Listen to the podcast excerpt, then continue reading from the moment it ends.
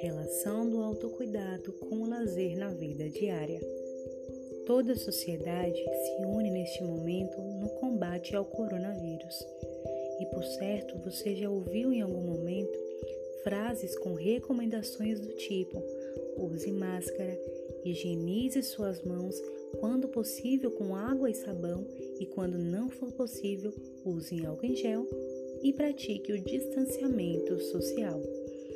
Estas frases se referem a um tipo de autocuidado que é necessário a todas as pessoas em qualquer lugar do mundo.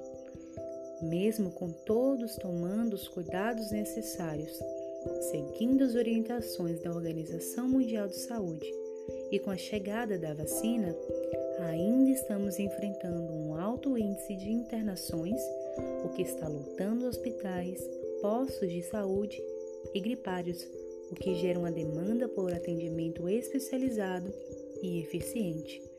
É nesse momento que entra uma equipe multidisciplinar composta por médicos, fisioterapeutas, enfermeiros, técnicos, nutricionistas e muitos outros tantos profissionais que estão trabalhando nas linhas de frente no enfrentamento da pandemia, que estão se desdobrando em longas jornadas de trabalho, por muitas vezes tendo que se afastar de seus familiares para não correrem o risco de levar o vírus até seus entes.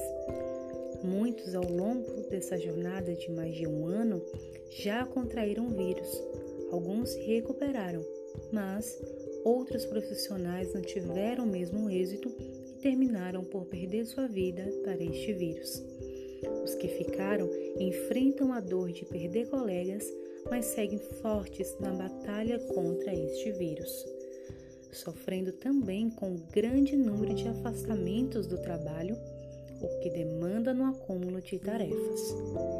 Essas demandas e outras mais têm trazido intenso sofrimento psíquico que se expressa em transtorno de ansiedade generalizada, distúrbios do sono e medo de adoecer. Como medida de prevenção ao adoecimento é que abordamos a importância do autocuidado. E afinal de contas, o que é autocuidado? Autocuidado é um termo usado para designar um conjunto de ações que cada indivíduo exerce para cuidar de si e para promover melhor qualidade de vida para si mesmo.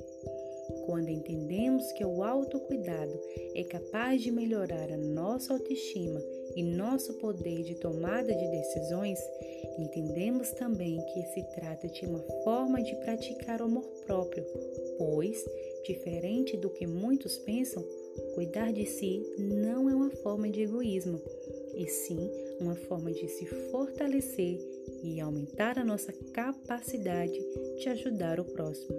Afinal, como ajudar o outro sem antes estarmos bem com nós mesmos?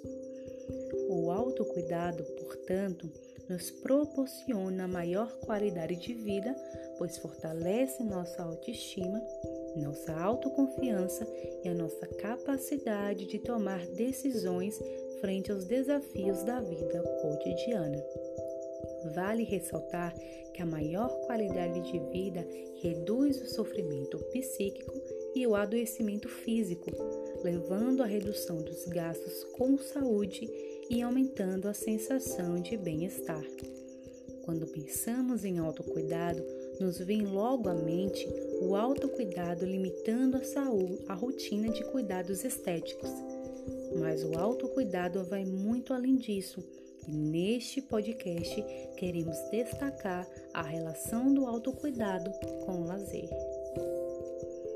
O sociólogo francês Dumazier define lazer como sendo um conjunto de ocupações às quais o indivíduo pode entregar-se de livre vontade, seja para repousar, seja para divertir-se, recrear-se e entreter-se, ou ainda para desenvolver sua informação ou formação desinteressada, sua participação social voluntária ou sua livre capacidade criadora após livrar-se ou desembaraçar-se das obrigações profissionais, familiares e sociais.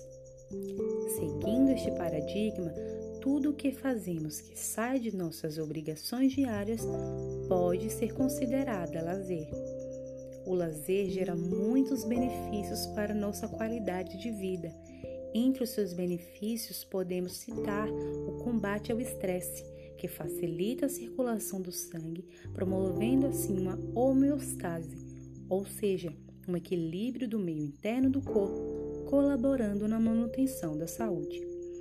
Às vezes, por falta de informações, as pessoas ignoram sua importância e isso faz com que as práticas de lazer fiquem em segundo plano ou até mesmo sejam abolidas da vida. O autor do livro O que é Lazer, Luiz Otávio de Lima Camargo, diz que o lazer é de suma importância na vida do ser humano, pois ele consegue promover a autoestima e a vontade de viver dos indivíduos.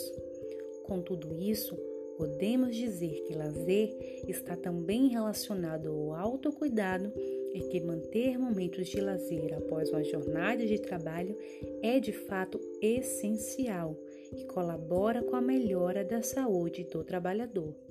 Então, se permita, coloque como prioridade momentos de lazer.